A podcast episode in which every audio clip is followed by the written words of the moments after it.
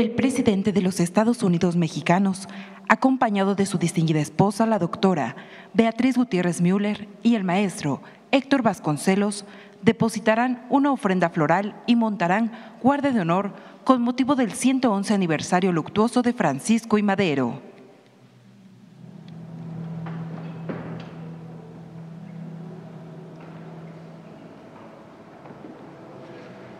Les pedimos sean tan amables de guardar un minuto de silencio en honor a Francisco y Madero, apóstol de la democracia.